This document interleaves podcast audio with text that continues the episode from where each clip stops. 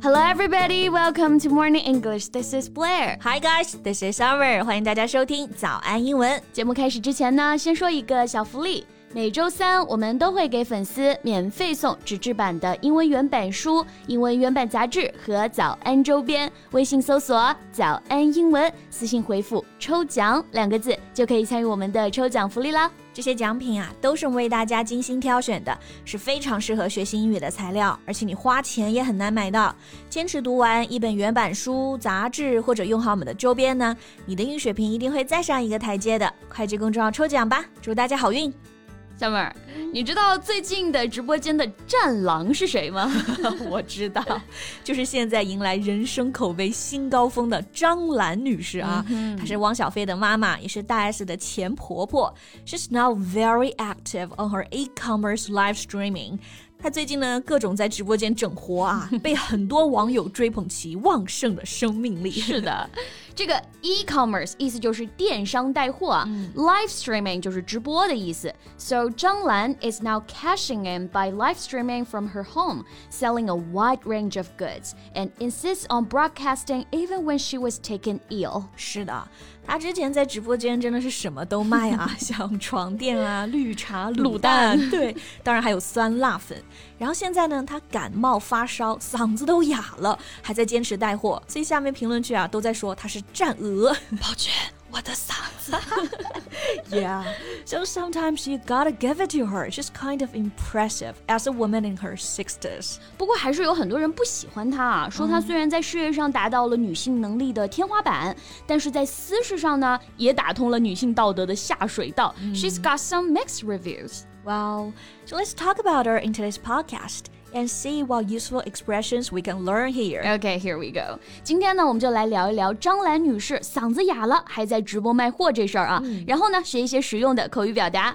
我们今天的所有内容都给大家整理好了文字版的笔记，欢迎大家到微信搜索“早安英文”，私信回复“加油”两个字来领取我们的文字版笔记。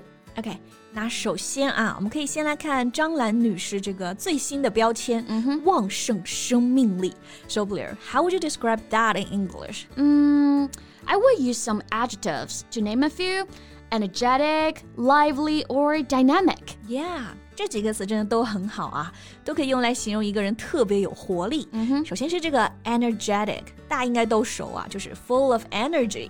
像张兰女士直播的时候，那个激情、那个活力啊，都要溢出屏幕了。是的，So you can just say she has a real energetic personality, and you can totally feel it when you watch her live streaming. 对，然后 lively 也是一个意思啊、嗯、，full of life and energy, very active and enthusiastic。比如说张兰女士，她年轻的时候自己 创业，那肯定也是精力充沛的。嗯、When she was starting her own business, she has been a lively and intelligent woman. Yeah, right. 然后你刚刚用了三个形容词嘛，第三个呢就是 dynamic，嗯，d y n a m i c，dynamic，这个做形容词描述人是一个很好的褒义词啊，就是 having a lot of energy and a strong personality，不仅仅是很有活力，而且个性很强。嗯，我觉得和张兰女士就特别搭啊。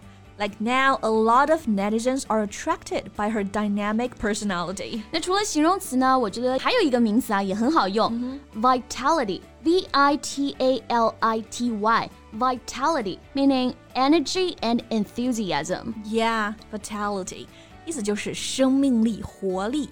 那我们还是用张兰举例子啊，她确实就有很强的生命力，嗯，然后可以很快想出很多新点子。She's bursting with vitality and new ideas. No wonder she's cashing in big by live streaming. 对，那生命力的表达没问题啊。接下来呢，我们看一看刚刚说的这个词 cash in. She's cashing in big by live streaming. 那这里的意思就是说啊，她现在通过直播呢赚得盆满钵满的。对，她卖货已经卖到了总榜第一，销售额都超过一亿，就是赚大钱了啊。那 cash in 这个词组啊，就可以表示 to make money from something。cash 是现金的那个 cash。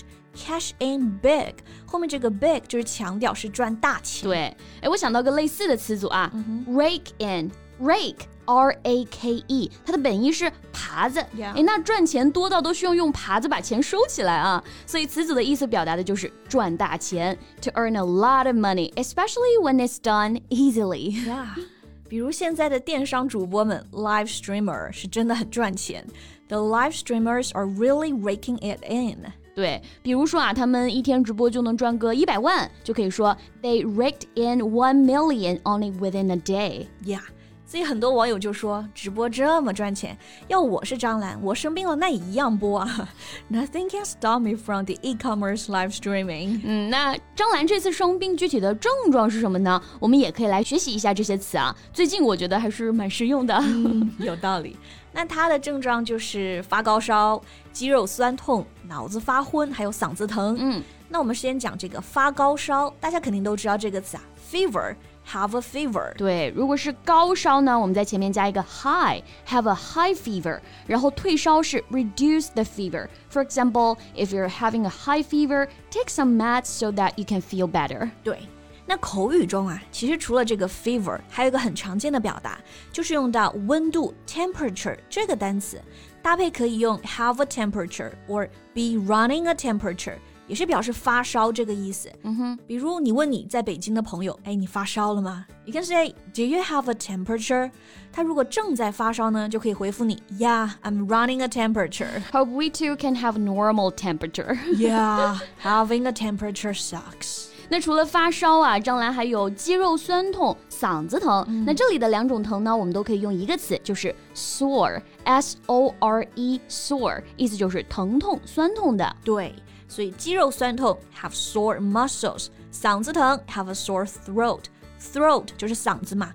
不过如果你不是一般的疼啊，这个还可以说成 have a pain in the throat。对，然后还有最后一个症状就是脑子发昏发胀啊。嗯、Here we can use this word groggy。This is an informal word meaning weak and unable to think or move well because you're ill. 哇， 这个词就特别贴切啊，嗯，因为你生病了，所以很虚弱，不能思考或者是不能动，就是那种昏昏沉沉、很无力的状态。Exactly, groggy, G R O G G Y. For example, people get groggy because of the illness. 这病呢会让人昏昏沉沉的。Yeah, got it.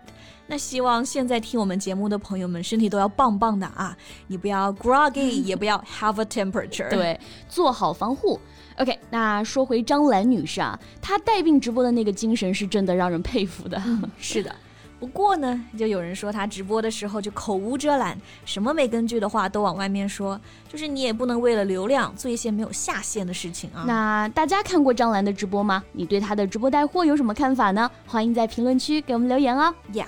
Waiting for your comments. So that's all we have for today. 最后再提醒大家一下，我们今天的所有内容呢，都整理好了文字版的笔记，欢迎大家到微信搜索“早安英文”，私信回复“加油”两个字来领取我们的文字版笔记。So thank you so much for listening. This is Blair. This is Summer. See you next time. Bye. This podcast is from Morning English.